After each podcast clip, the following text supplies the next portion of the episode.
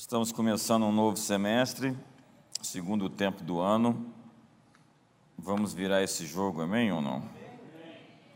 Quanto que está o placar hoje? Tem gente que empatou, tem gente que está perdendo, mas o ano não terminou. Na verdade, esse segundo semestre tem uma promessa de porção dobrada. Ao invés da vergonha, haverá dupla honra. Daniel 12. Eu gosto tanto do profeta Daniel. Ele sempre foi uma inspiração para mim desde a minha infância. Eu ouvi aquele vinil do Daniel na Cova dos Leões, você lembra dele? Era mal feito aquele, aquela sonoplastia, mas a gente acreditava, né? E aqueles filmes dos heróis da fé, aquelas paredes de papelão, aquelas pedras de isopor, muito interessante aquelas produções. Daniel 12, vamos ler as Escrituras. E naquele tempo se levantará Miguel, o grande príncipe, que se levanta a favor dos filhos do teu povo. E haverá um tempo de angústia, qual nunca houve desde que houve nação até aquele tempo, mas naquele tempo livrar-se-á o teu povo, todo aquele que for achado escrito no livro. E muitos dos que dormem no pó da terra ressuscitarão uns para a vida eterna e outros para a vergonha e desprezo eterno. Os que forem sábios, pois, resplandecerão como o fulgor do firmamento, e os que a muitos ensinam a justiça como as estrelas sempre e eternamente. E tu, Daniel, encerra essas palavras e sela este livro até o fim do tempo, o fim do tempo. Muitos correrão de uma parte para outra e o conhecimento se multiplicará, a ciência se multiplicará. Pai, essa é a palavra, as Escrituras sopradas pelo Teu Espírito no ouvido, na mente dos profetas, dos escritores bíblicos. E que hoje ela possa ser inspiração e transformação, mudança, qualificação, treinamento ferramenta, espada, fogo, martelo que esmiuça a penha.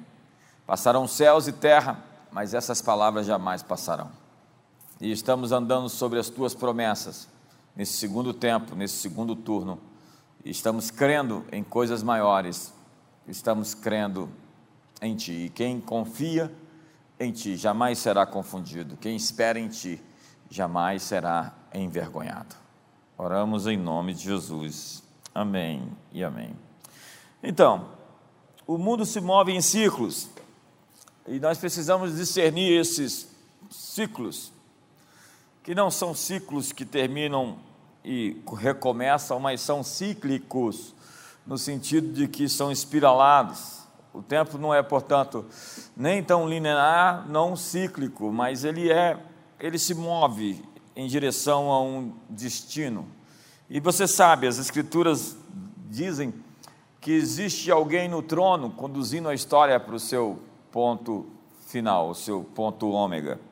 E a grande palavra é discernir as épocas, discernir os tempos, discernir as estações. Daniel é esse profeta dos tempos. Ele sabe decifrar enigmas complicados. Quando ninguém tinha uma resposta, a questões complicadas, chamava-se Daniel. Daniel era o homem que sabia resolver problemas que ninguém conseguia resolver. Ele tinha uma palavra de conhecimento, de conselho, ele tinha um entendimento, uma percepção. Ele era um interpretador de sonhos. É incrível o livro de Daniel. Desafio você a lê-lo essa noite. São 12 capítulos, mas uma verdadeira história de guerras é, entre governos, entre poderes, guerra de tronos, guerra de tronos. É o que se descreve desde Gênesis. O Leviatã contra a mulher, o dragão contra a mulher, a Babilônia contra Jerusalém, como diria Agostinho de Hipona. Deus fez para si uma cidade, chamou Jerusalém. O homem fez para si uma cidade, chamou-lhe de Babilônia.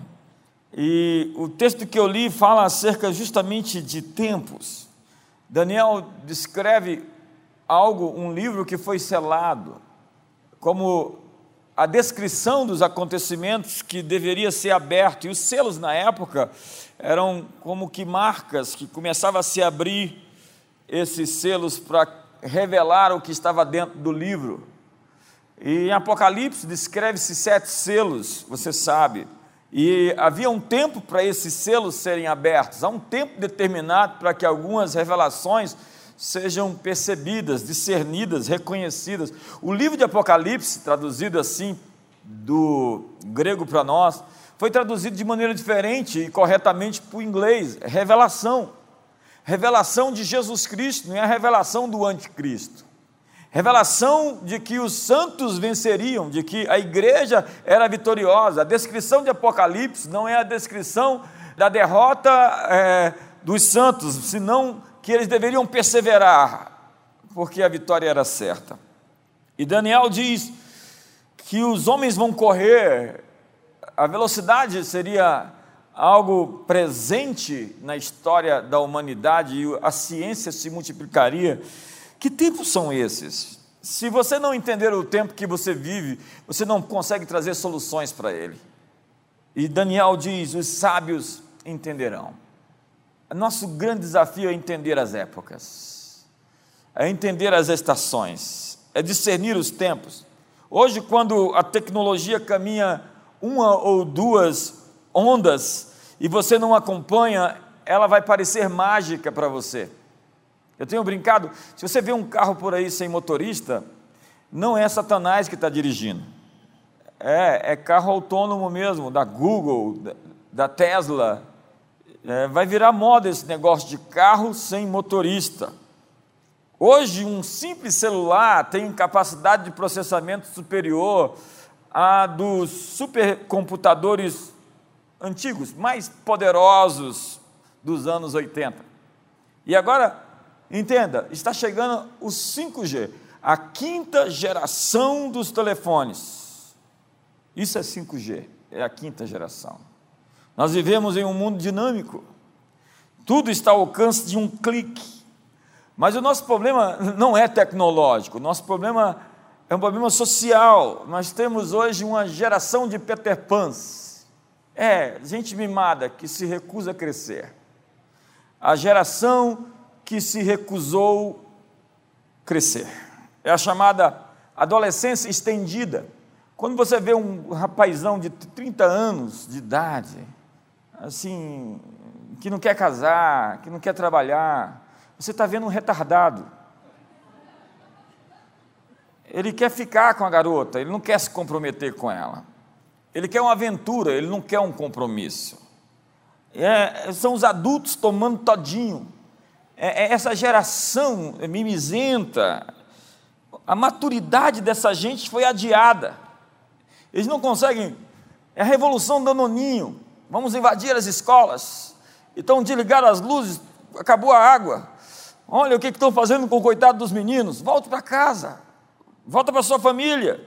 Então Daniel ouve que os selos estavam fechados para serem abertos em determinado tempo. Os selos estão sendo abertos agora.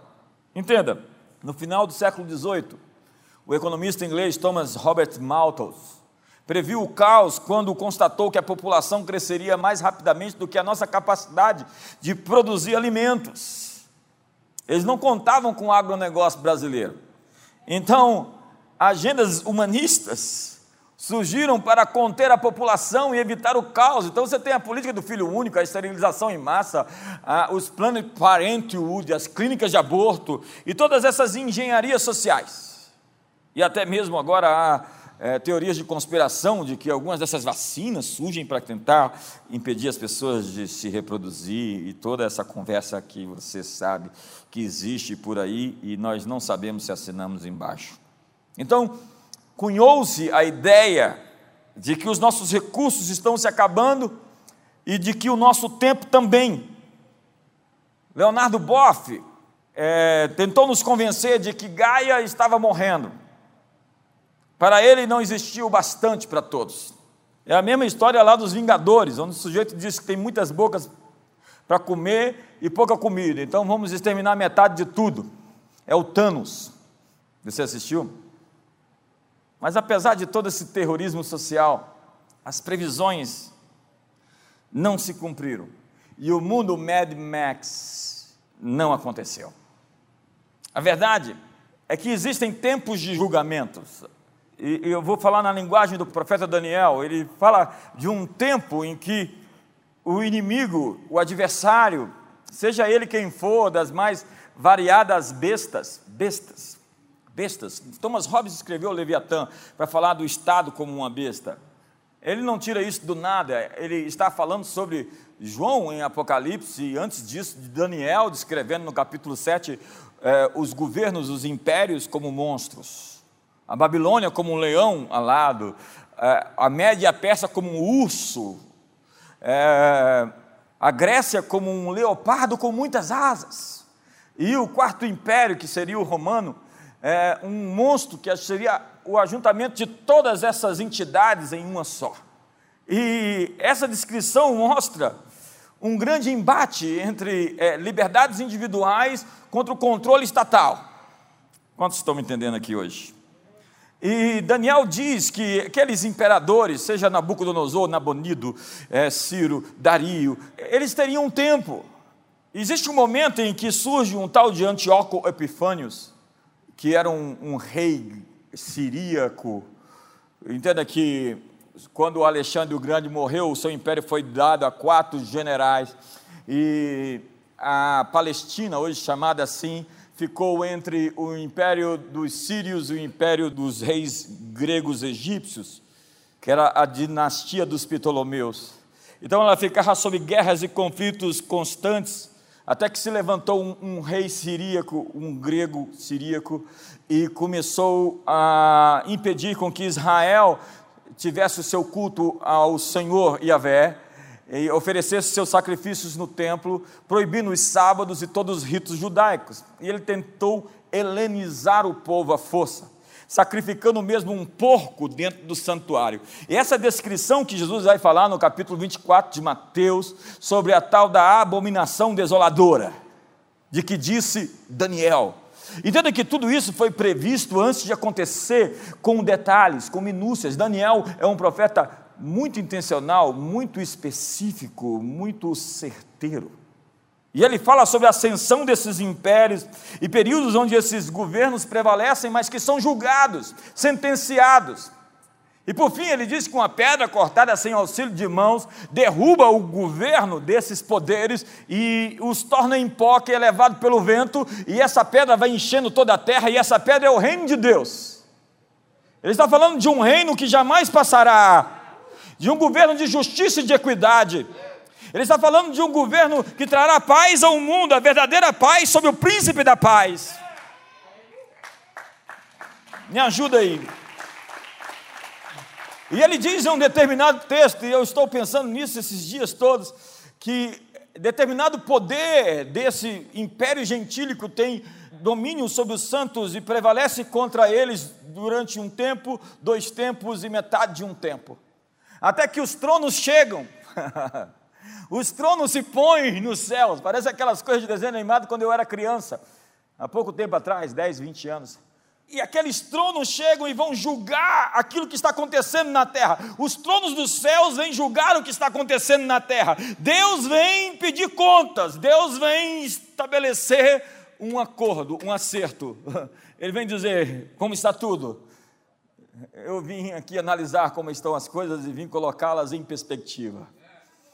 E os tronos chegam. É até que o momento que Nabucodonosor está ali se gabando dessa é a grande Babilônia que eu edifiquei para a casa real. E aí aparece um vigia, olha o termo que usa, um vigia. É, é como se existisse um ser espiritual que ficasse de olho em tudo e de repente aquele vigia grita. E Nabucodonosor enlouquece. Num instante de rei, de imperador de todo o império, ele começa a comer capim e as unhas dele começam a crescer, e por sete tempos ele fica maluco. O homem mais poderoso da terra fica maluco. Em um momento em que um vigia viu a sua exaltação como Herodes, que não quis dar glória a Deus, e a Bíblia diz no capítulo 16 de Atos que ele foi consumido pelos vermes. De repente, os historiadores vão falar que ele teve um piripaque no coração, um ataque cardíaco fulminante. E de repente, aquele que se gloriava como um Deus estava virando comida dos vermes. Então, existe um tempo onde os tronos chegam, e essa figura de Daniel capítulo 7, presta atenção nela quando você for ler essa noite. Você está comigo aqui? É, quando aqueles tronos se colocam, o ancião de dias, que figura. Eu queria ver essa cena, eu queria uma imagem dela. Eu, eu sou dessa época, sabe? Eu tive muitas experiências para chegar até aqui, e eu me identifiquei tanto com esses profetas que eu vi muitas coisas do que eles viram. E eu sei do que eles estão falando. E Deus diz a Abraão, muito tempo antes, que a medida dos amorreus estava se enchendo o cálice deles até que o tempo do juízo chegaria sobre eles. Daniel viu o tempo da profecia de Jeremias. Ele começou a ler as Escrituras e ele sabia que a promessa estava para se cumprir. Então ele entra no seu quarto e, em jejum e oração, começa a mover os céus. Você sabe um homem que no seu quarto move os céus? Você conhece alguém? Esse sujeito vale muito, ele vale tudo. Ele, ele é poderoso para fazer com que a palavra que foi dita saia do texto, saia da página e se materialize. O verbo outra vez se faz carne. Ele chama a promessa à existência, ele provoca a promessa para acontecer. E ele diz, a Bíblia, que ele estava orando no horário de Jerusalém, apesar de estar na Babilônia, ele está em outro fuso horário. Profetas vivem em outro fuso horário. Eles vivem em outro tempo, eles não estão alinhados com os tempos dos homens, eles estão alinhados com o tempo de Deus. Ei, me ajuda aí, você consegue fazer melhor? Eu sei, você está tímido, eu estou falando de juízo, essa não é uma mensagem boa. Daí trouxe a visão para o futuro das sete semanas. É incrível essa profecia das sete semanas. Quando eu era mais estúpido, ainda estou sendo ainda um pouco, estou melhorando, tentando. A propósito, nós temos um lema aqui na comunidade das nações. É, desculpe o transtorno, estamos em obras. Então, Deus ainda não terminou conosco. É proibido entrar pessoas perfeitas aqui. Não dá nem para dar um sorriso para o seu irmão do lado, né? não, não faça isso. Então, o que, que a Bíblia diz? É que, onde estavam? 70 semanas. Daniel recebe a visita de um anjo, é um tal de Gabriel. Gabriel é o mesmo anjo que se encontrou com Maria. Ele aparece algumas vezes na Bíblia. Ele tem uma categoria, o tal do Miguel que eu citei ali, é um anjo assim, um príncipe. Ele tem assim um, uma, um conflito com Satanás, ele olha no olho no olho do Lúcifer. Eles têm uma história juntos assim que remonta à eternidade passada e ele não proferiu juízo infamatório contra Lúcifer, mas disse: O Senhor te repreenda, diz lá o livro de Judas. São coisas que um dia a gente vai pedir o flashback. Onde é que está essa imagem? Eu queria ver como foi que aconteceu isso aqui. Tudo está registrado. A Bíblia diz: cada palavra frívola que os homens proferirem, eu pedirei conta no dia do juízo. Só não vai estar lá aquilo que você pecou e se arrependeu e o sangue de Jesus te purificou, então está apagado. Quantos estão felizes por isso, em nome de Jesus? É, eu senti que você está se animando. Então, ele fala sobre as sete semanas, eu estou para começar uma série falando sobre o fim de tempos.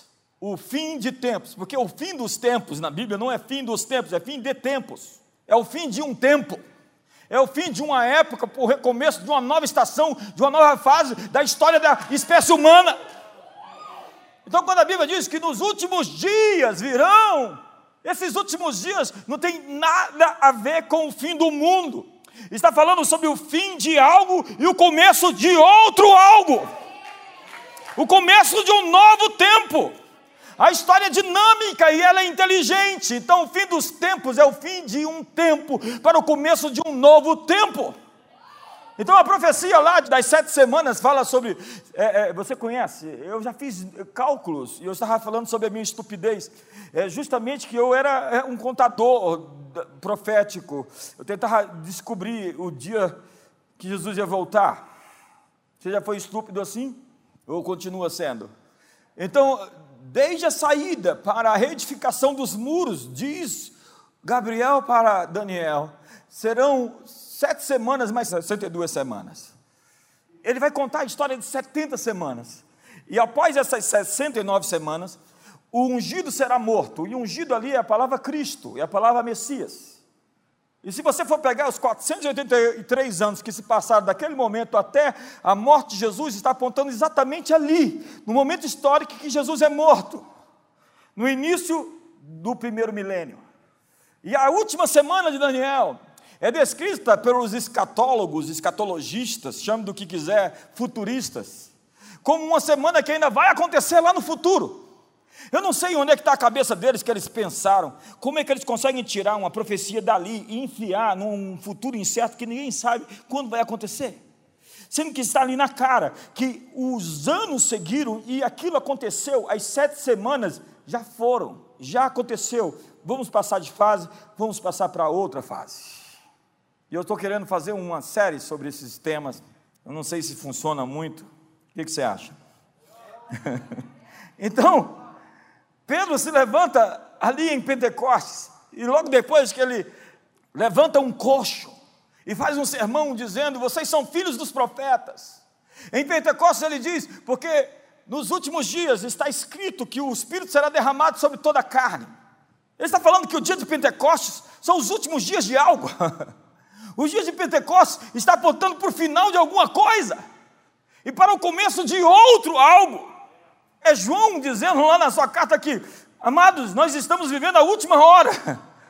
A última hora começou há dois mil anos atrás. É incrível esses textos bíblicos.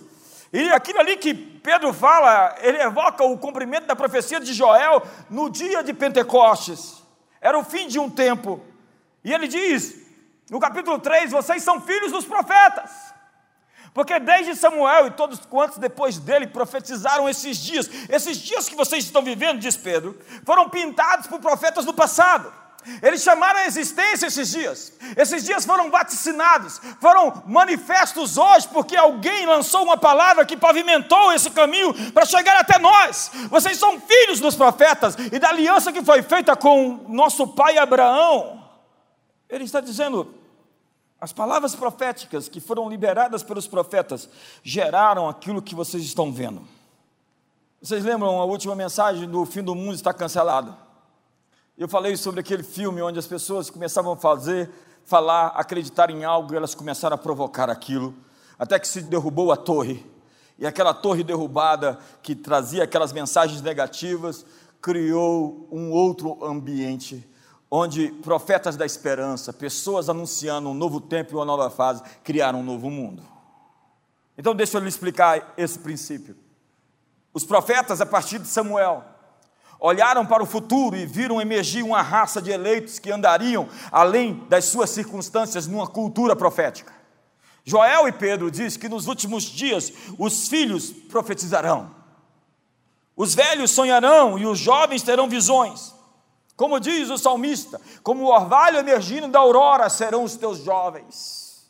O que Pedro diz no dia de Pentecostes é que as promessas, declarações e profecias do Antigo Testamento pertencem a nós. Consiga uma palavra de Deus, tome ela para si e faça com que ela aconteça. Jejum e ore sobre uma promessa que Deus fez e mova os céus e mova a terra e faça com que aquilo se materialize. Deus falou de uma época onde os descendentes de Abraão abençoariam todas as famílias da terra. Em ti, Abraão, serão benditas todas as famílias da terra. Eu quero dizer que esse tempo já chegou, e ele já chegou tem muito tempo. O profeta Zacarias nos fala de um povo incrível, que o mais fraco deles seria como Davi, e a casa de Davi seria como o próprio Deus, o próprio Senhor. Zacarias capítulo 12. E dos gaditas diz, crônicas, se passaram para Davi, ao lugar forte do deserto, homens valentes adestrados para a guerra, que sabiam manejar escudo e lança, seus rostos eram como rostos de leões. Você já viu alguém com feições de leões? Com a natureza, uma coragem, uma ousadia, uma expressão de coragem, de vigor, de autoridade e eles eram tão ligeiros como as costas sobre os montes, e outro texto diz que diante deles a terra tremia. E o verso número 14 diz que estes dos filhos de Gade foram os chefes dos exércitos, o menor valia cem e o maior mil. Um valia cem e o menor valia mil. Imagine um que vala mil. Israel é provocativo. Eles entregaram um prisioneiro deles por cinco mil outros prisioneiros é, políticos ou daquela intifada, daqueles conflitos. E ninguém entendeu o que eles estavam dizendo. Nós vamos soltar cinco mil, vocês nos entregam só aquele. É uma provocação. E eles aceitaram. Eles estão dizendo, um nosso é cinco mil de vocês. Quantos creem que Deus está levantando gente assim que vale por mil? Quantos creem que Deus está levantando gente assim que vale um exército?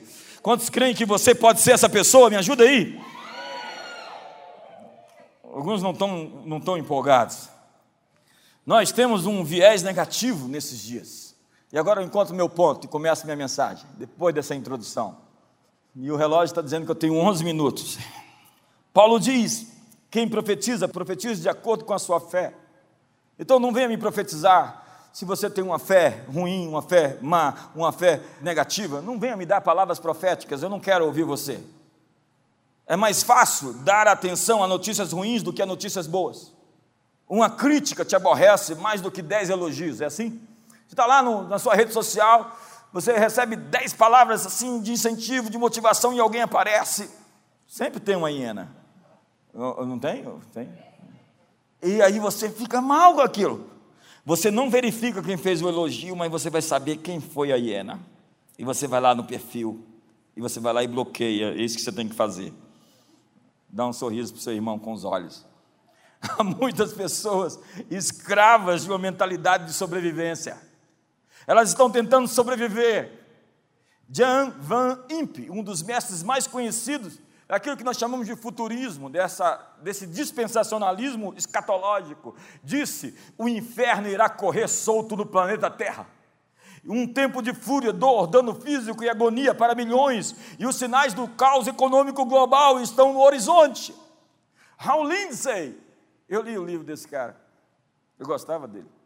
Em seu livro, A Agonia do Planeta Terra, fala sobre um mundo em caos ele escreveu um livro, Satanás está vivo e ativo no planeta Terra. Eu estou querendo escrever um livro chamado Deus está vivo e ativo no planeta Terra. John Hagee, ou Haggai, como queira, escreve que o mundo está no limiar do Armagedon nuclear e oscilando no limiar da Terceira Guerra Mundial. Se nós crermos nisso, nós vamos profetizar isso e vamos levar o mundo para isto. Vocês são filhos dos profetas.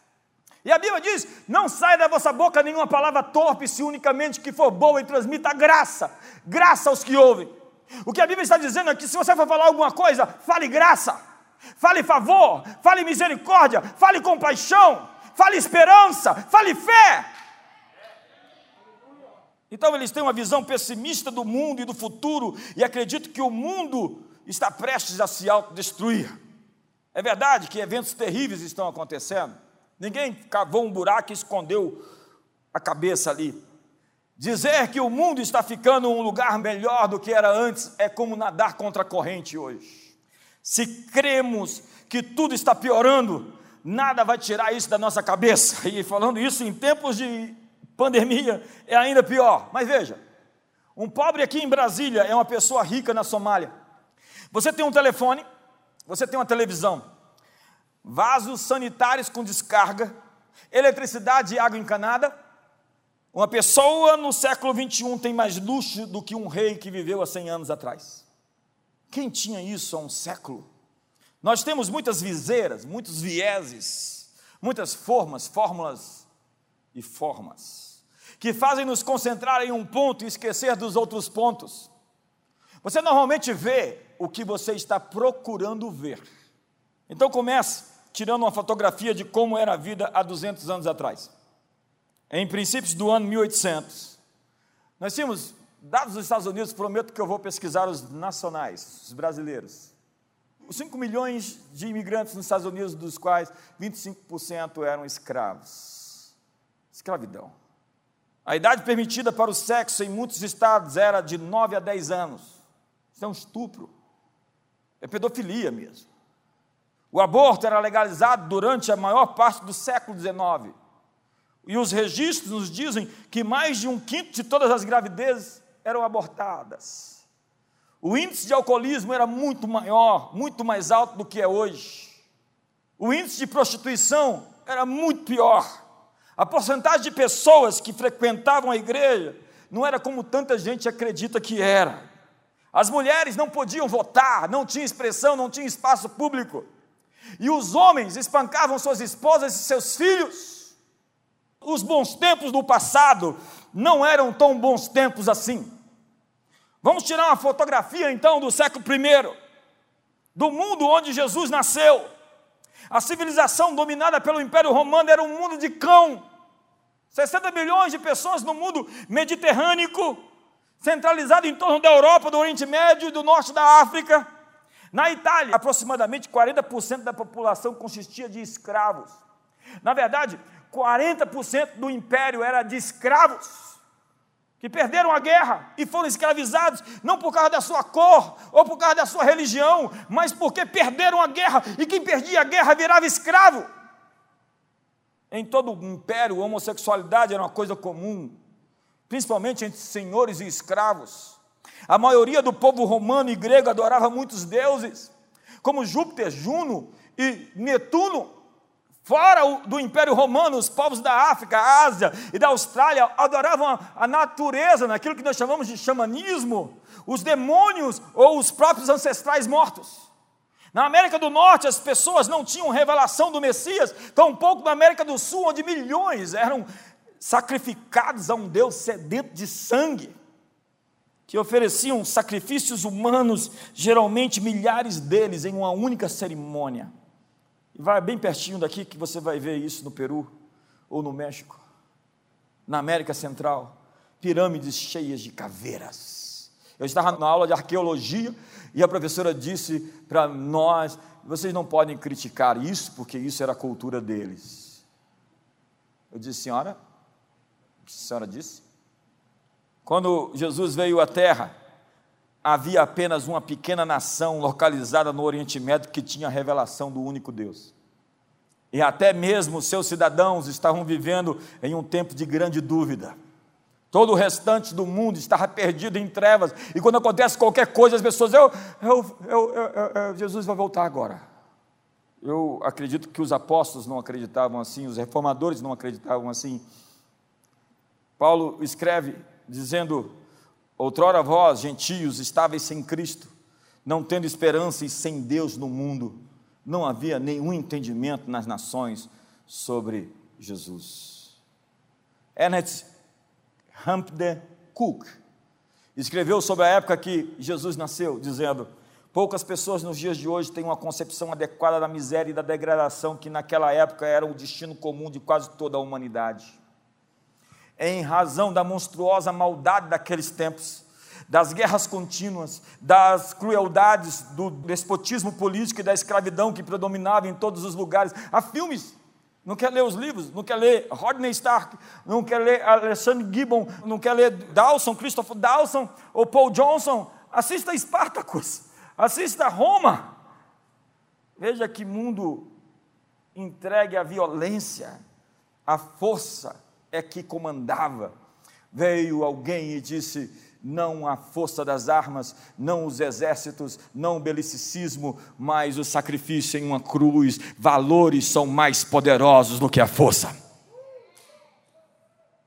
As pessoas falam, estão tentando destruir o nosso modelo familiar. Entende? Esse modelo familiar começou a partir de lá. Antes as sociedades eram tribais, ninguém nem sabia quem era filho de quem. Imagine, 40% do império era cheio de escravos. Quem do escravo sabia dizer o nome da sua mãe, do seu pai, do seu avô, do seu bisavô. E é para onde muitos querem nos levar de volta, nessa pansexualidade, nesse poliamor. Hoje, o cristianismo está explodindo de crescimento em todo o mundo. Mais de um milhão de pessoas por semana no mundo se tornam cristãs. Aquela pequena semente que entrou na terra, naquele pequeno país chamado Israel, cresceu para permear a terra. Há muitas coisas trágicas que ainda acontecem e temos muito trabalho à nossa frente, mas eu quero dizer: o reino de Deus está avançando. Existe um progresso em curso através das épocas boas e ruins. No século XX, a gripe espanhola deixou 50 milhões de pessoas mortas. A Segunda Guerra Mundial matou outras 60 milhões de pessoas. O comunismo marxista cerca de 100 milhões de pessoas. Vimos tsunamis, furacões, terremotos, incêndios, inundações, pragas de gafanhotos. Mas no mesmo período nós vimos a mortalidade infantil cair 90%, a mortalidade materna cair 99%, a expectativa de vida aumentar mais de 100%. A qualidade de vida melhorou no último século mais do que em qualquer outro século. Em seu livro Alarme Falso, o Dr. Mark Sigel, da Universidade de Nova York, diz que nós nunca estivemos tão seguros como hoje. Os antibióticos reduziram as mortes por infecções dramaticamente. Antes da penicilina, os europeus só viviam 40, 45 anos, era a sua expectativa de vida. Nós temos água potável, nosso ar é respirável, nosso lixo é retirado todos os dias das nossas ruas, vivemos vidas com temperatura e doenças controladas, e aquelas que não estão, estão em caminho de estar. Me ajuda aí. E por que, que as pessoas só insistem nas coisas ruins que acontecem? Porque querem capturar nossa atenção só para as coisas más que acontecem no mundo. Será que não existem boas novas? O Espírito do Senhor me enviou, me ungiu para pregar boas notícias. Eu sou um pregador de boas notícias. Eu sou um profeta da esperança.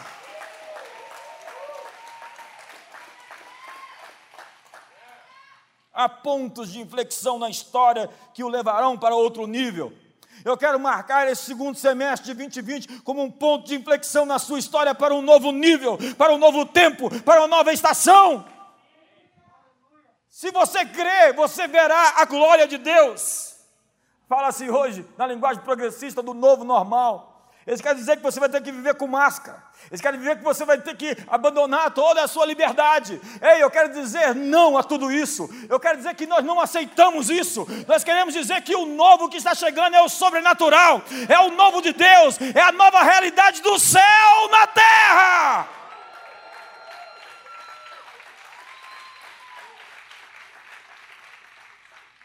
Eu estou doido para falar para o seu irmão assim de longe assim. Eu, eu, eu estou louco para abraçar você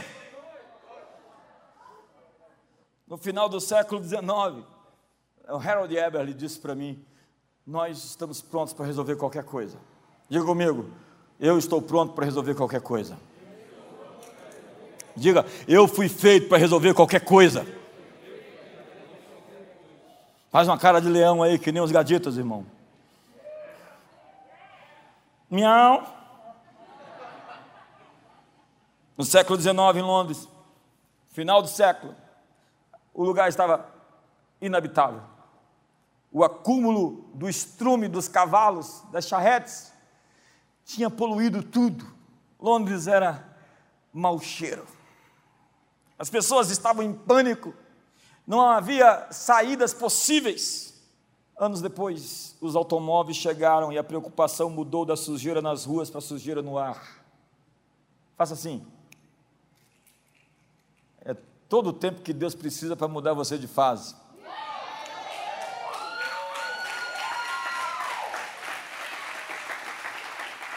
Quando você tiver um pensamento ruim amanhã, você faz assim, ó.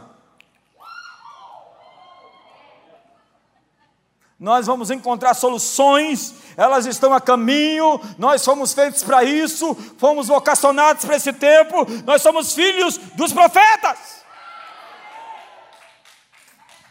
Eu tinha tanto para pregar, mas meu tempo já acabou. Ainda vem um tecladista dizer que o tempo realmente acabou. Nossa, eu tenho tanta coisa para falar hoje. Nós temos as chaves para resolver todos os problemas. Levante suas mãos e receba as chaves hoje, profeticamente. Olha os anjos passando aí, colocando as chaves nas suas mãos.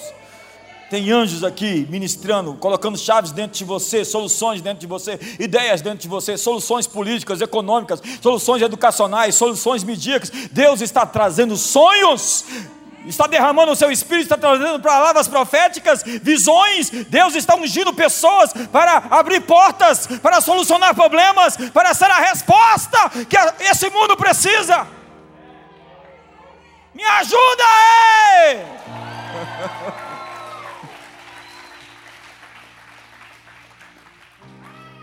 O Evangelho é uma boa notícia. Tem gente que eu ouço pregar, eu fico desmanhado logo depois, falei, estamos arruinados. Eu falo, que mensagem que ele pregou? No mundo tereis aflições. Ponto. Não, ponto não, vírgula. Mas tende bom ânimo. Faz uma cara de leão aí. Tende bom ânimo. Então amanhã você vai acordar, pular da cama. Este é o dia que o Senhor fez e nele estou feliz. Aí vem o cara, porventura haverá fé na terra quando o filho do homem voltar? Aí as pessoas dizem: não haverá. Já respondeu, isso não é uma afirmação de Jesus, é uma indagação, é um questionamento, é uma pergunta. Ele está dizendo: haverá fé. Dê a sua resposta. Vós sois filhos dos profetas. Nosso papel é trazer esperança para um mundo sem esperança. Ezequiel trouxe uma palavra de esperança no meio do vale de ossos secos. Está tudo seco, podem esses ossos reviver. Diga aos ossos, Ezequiel. Diga para desordem, diga para bagunça Diga para tudo isso que está acontecendo que se ajunte, que se organize, que volte a vida, que venham tendões, sangue, nervos, que venha a vida, que o Espírito sopre dos quatro cantos. O profeta não é aquele que diz que tem morte na panela. Chegou alguém e disse para o profeta: tem morte na panela. Acusar um problema não te faz profeta. Chega Eliseu e diz: tem farinha aí põe farinha na panela. Profeta é quem tira a morte da panela.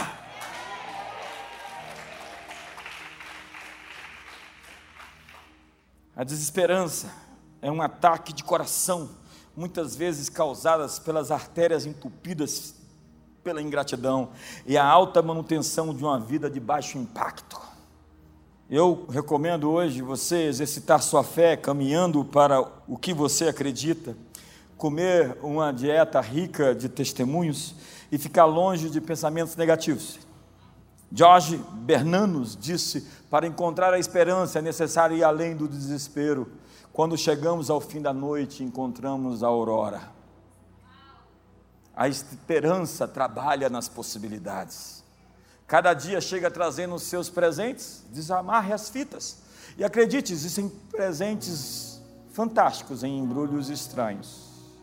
A esperança faz planos, ela dá boas-vindas ao que virá. Por vezes nós estamos nos preparando para o pior, planejamos a derrota. Uma pesquisa diz que depois dos 30 anos, sua audição diminui a cada ano nós perdemos massa muscular, as células cerebrais vão diminuindo. E se você acreditar nesses estudos, não se surpreenda se começar a despencar logo cedo. Nós fazemos planos de ficar velhos, encurvados, incapazes e rabugentos. Mas a esperança é como uma profecia do seu futuro. Você fala como acredita que vai acontecer, age como espera que vai acontecer, ainda faz os preparativos. Então ajuste as suas ações, as suas expectativas. Vá àquela loja de carros, veja o carro que você quer e faça um test drive. Depois fala, depois eu volto. Parece o exterminador do futuro, né? I'm back.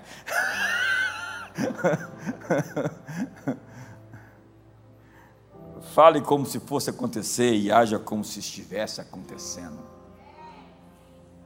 É, é isso.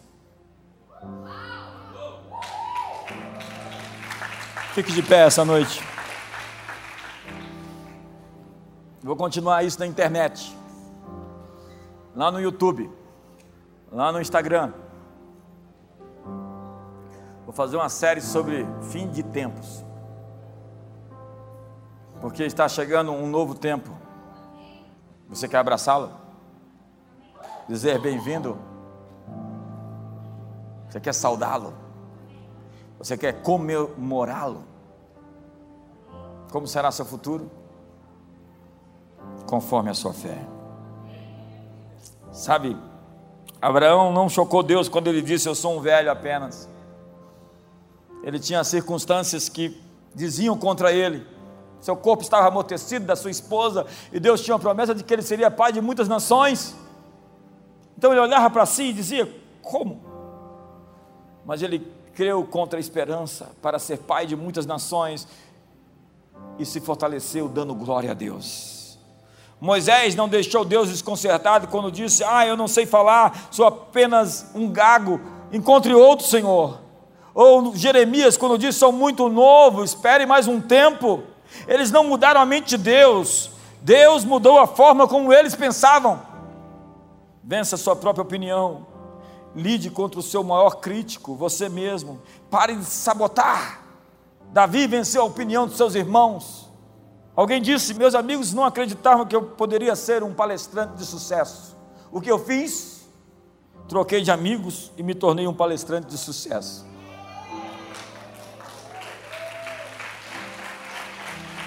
Lide com a opinião das pessoas. Diga às pessoas que você é melhor que as suas circunstâncias. Ei, eu vim aqui lhe dizer: você é melhor do que o seu extrato bancário de hoje. Você é melhor do que os seus problemas que você está enfrentando no seu casamento. Você é melhor do que os problemas emocionais que você tem. Você é melhor do que todos os gigantes que se levantam contra você. Está vindo uma nova temporada. Abraça esse tempo de favor, de misericórdia, de bondade, de fidelidade de um Deus que não pode mentir. E agora, arrependa-se. Como eu não posso colher o mal que eu fiz? Arrependa-se e comece a plantar outras sementes. Você terá uma nova colheita, um novo destino. Eu estou doido para mandar você abraçar seu irmão e não consigo.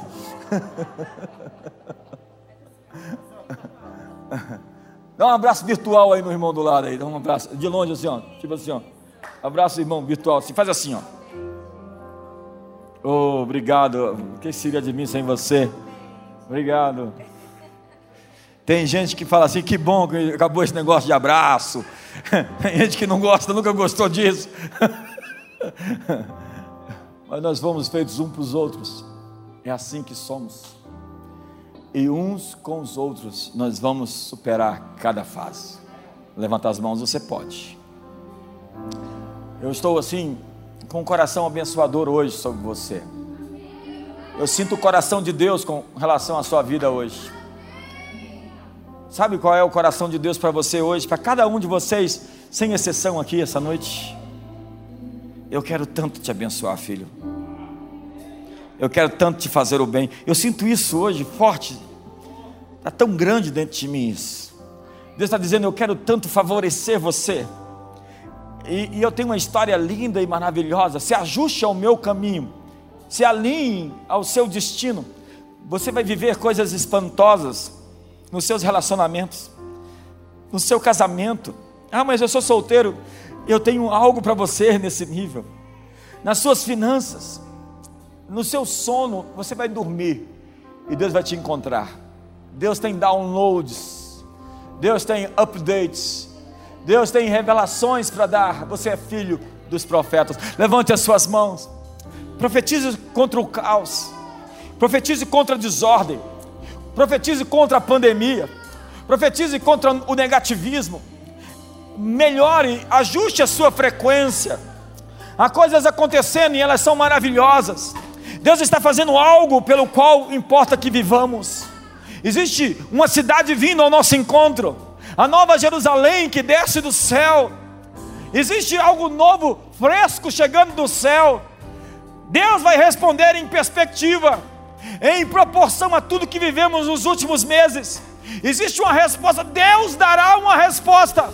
Deus tem uma resposta. Eu creio que verei a bondade do Senhor na terra dos viventes. A palavra de Deus não está velha, ela não caiu por terra, a promessa está de pé, a promessa está de pé. Deus tem uma promessa para o seu povo, Deus tem uma promessa para a sua igreja, Deus tem uma promessa para os seus filhos. Levante as suas mãos e o adore.